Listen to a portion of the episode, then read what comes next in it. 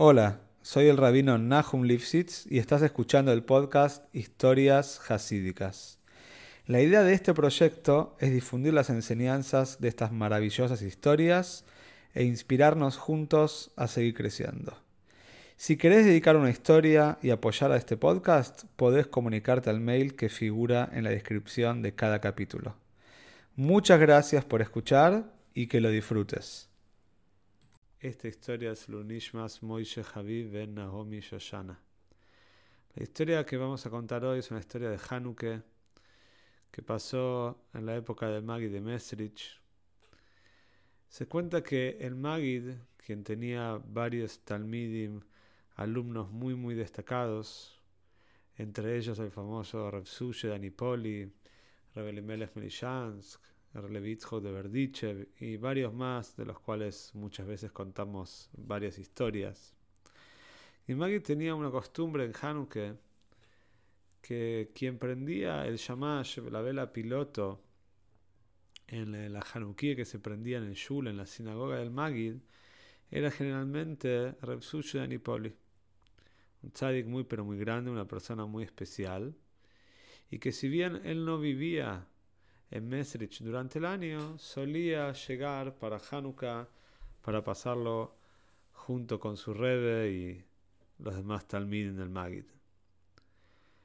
Se cuenta que un año se estaban eh, disponiendo y preparando para aprender la Hanukkah, era la primera noche de Hanukkah, estaban rezando Arbit, el rezo de la noche, y después estaban ya todos preparados para aprender la Hanukkah, pero extrañamente nadie veía a Resuya Anipoli.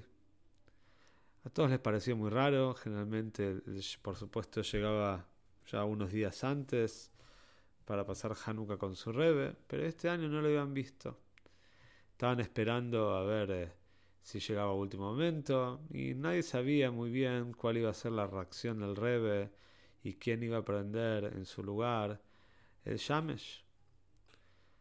La cuestión es que llega el horario de prender la Hanukkah, el Magdi espera a ver si Resuche llega, pero al ver que no llega pasa media hora, una hora, el Magdi sigue esperando. Llega un momento que cuando ya pasara un tiempo prudencial, han pasado ya unas horas, el Magid pidió que esperen. Él entró a su oficina, a su lugar donde eran los y Ejiduyot, los Ejidus, los lugares de audiencia, la audiencia privada, la oficina privada del Rebe. Y después, a la medianoche, recién ahí el Magid salió y dijo que hoy el, la, el Shamesh lo va a aprender otra persona, designó a otro Josid. Y así fue como ese año, contrario a lo que era usual, Resuye no prendió el Shamesh de la Hanukkah del Magi de Mesrich. Pero el otro día, a la mañana, para Shaharit, el resto de la mañana, temprano lo ven a Resuye que llega al Shul, se lo ve un poco desarreglado, cansado, se notaba que había tenido una travesía ardua, difícil. Llega al Shul, se pone el tfilim, reza con todos en el minyan y cuando termina el Minyan, enseguida todos los Sidim le van a preguntar, Resuye, ¿qué te pasó? ¿Qué fue de vos? Ayer el Magi te esperó hasta la medianoche para que prendas como es usual la Hanukkah y vos no llegabas y todos nos preocupamos. ¿Qué te pasó, Rapsuye? ¿Qué te pasó? Rapsuye todavía se lo veía agitado por todo el viaje y le contestó, miren, si el Rebe, si el Magi me da permiso, Hoy a la noche, cuando aprendamos todos juntos la Hanukkah en el Shul, voy a contar la historia de qué fue lo que me aconteció y por qué no pude llegar ayer a la noche para el encendido de la Hanukkah. Y así fue que esa noche, después del encendido, Resulye le pidió permiso a su rebe para contar la historia que todos los Hasidim estaban tan ansiosos y curiosos por escuchar. Y después de que el mago le dio permiso, Resulye empezó a contar. Resulye contó que generalmente cuando él llega para Hanukkah Mesrich, Antes de llegar a la ciudad de Mesrich, había varios pueblos y varias ciudades en las cuales normalmente Refsuye paraba, enseñaba un poco de toire, contaba maices, hacía un poco de Fabrengen, en fin, lo que hace un Hosid mientras que está viajando a su Rebe. Sabemos la costumbre de los Sidim, que ya desde que viajan, desde que salen de su casa, ya empieza a viajar al Rebe. Durante todo el viaje es una experiencia, durante que están en el Rebe, cuando vuelven del Rebe, todo es una experiencia muy, muy interesante y cargada de emociones. Y cuenta Repsuye que él estaba en el bosque, estaba por llegar a Mesrich, esto era, era Erev Hanukkah, y de repente empieza a sentirse un viento huracanado, siente que una gran tormenta se avecina, él está en el bosque indefenso, y en pocos minutos se encontró envuelto en una situación muy pero muy difícil, una situación de picuaj nefoshes, de saconas nefoshes, de, de peligro. Y no sabe lo que hacer, se pone a pensar, él cuenta, estaba pensando qué hacer, cuando me acuerdo que hay una cabaña no muy lejos de acá, a las afueras de Mesrich, ahí vive un yehudí con su familia, se llama Rabbi Heskel, seguramente espero poder llegar a la casa de él y que él me pueda ayudar en esta situación, ya se dio cuenta Repsuye que era muy complicado poder llegar a Hanukkah. A Mesrich, por supuesto, se lamentó, quería aprender la Hanukkah, pero claro, salvar su vida estaba primero.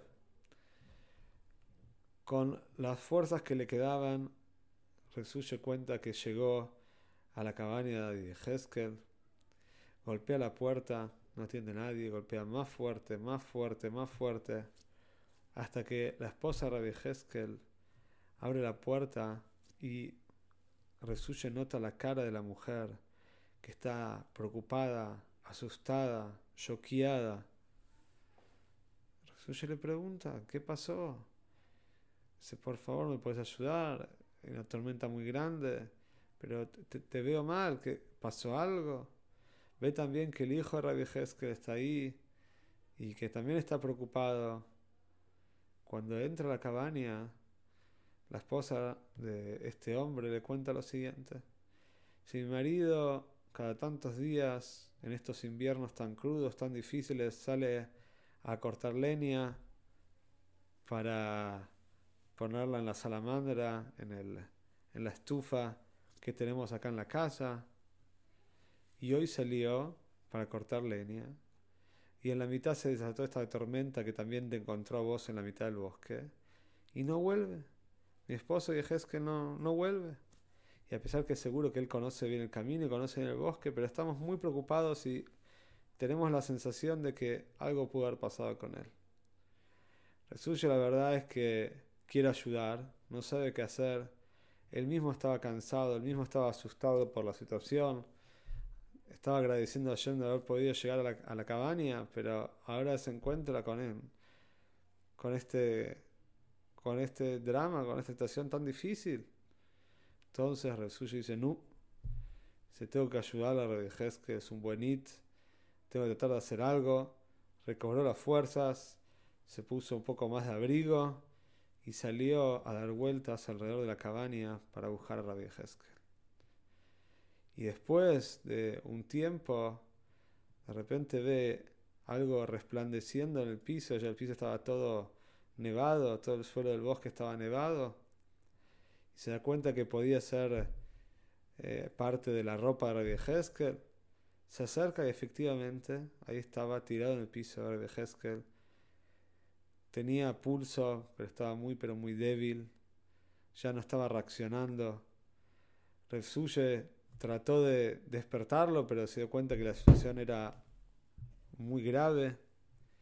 Y con las pocas fuerzas que tenía, Repsuye lo fue arrastrando, no estaba muy lejos de la cabaña, hasta que llegaron a la cabaña. La esposa, por supuesto, que estaba muy contenta, pero muy preocupada a la vez. Enseguida lo pusieron al lado de la estufa, lo taparon con frazadas, y como vieron que no reaccionaba, La esposa tenía un mashke, una vida alcohólica muy fuerte, como era usual ahí tomar en Rusia. Le puso unas gotas de este alcohol en la boca y de repente que cuando sintió este gusto tan fuerte, empezó a toser, se despertó. Bueno, Hashem, la historia fue que Reb en la práctica le salvó la vida a este, a este Yehudi, a este buen hombre. Y esa noche, todos contentos, con que ya recobrado, prendieron la Hanukkah en, en la cabaña de este hombre. Cuando terminé de contar el relato y todos los Hasidim estaban, por supuesto, sorprendidos por toda la historia que acaban de escuchar, el Magid le contó a Repsuya y los Hasidim que ayer a la noche él sintió y vio que en el Shomaim que algo estaba retrasando el encendido de la Hanukkah en el Shomaim. En el Shomaim, en el cielo también hay encendido de la Hanukkah todos los días.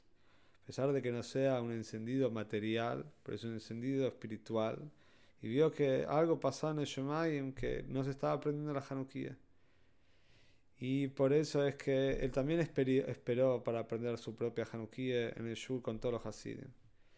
Y recién cuando, cuando pudo salvarlo, a que le pudieron poner la Hanukkah, ahí en el Shomaim dijeron que ahora es el momento, ahora ellos también pueden en el Shomaim prender la Hanukkah, y también el Magid pudo prender la Hanukkah.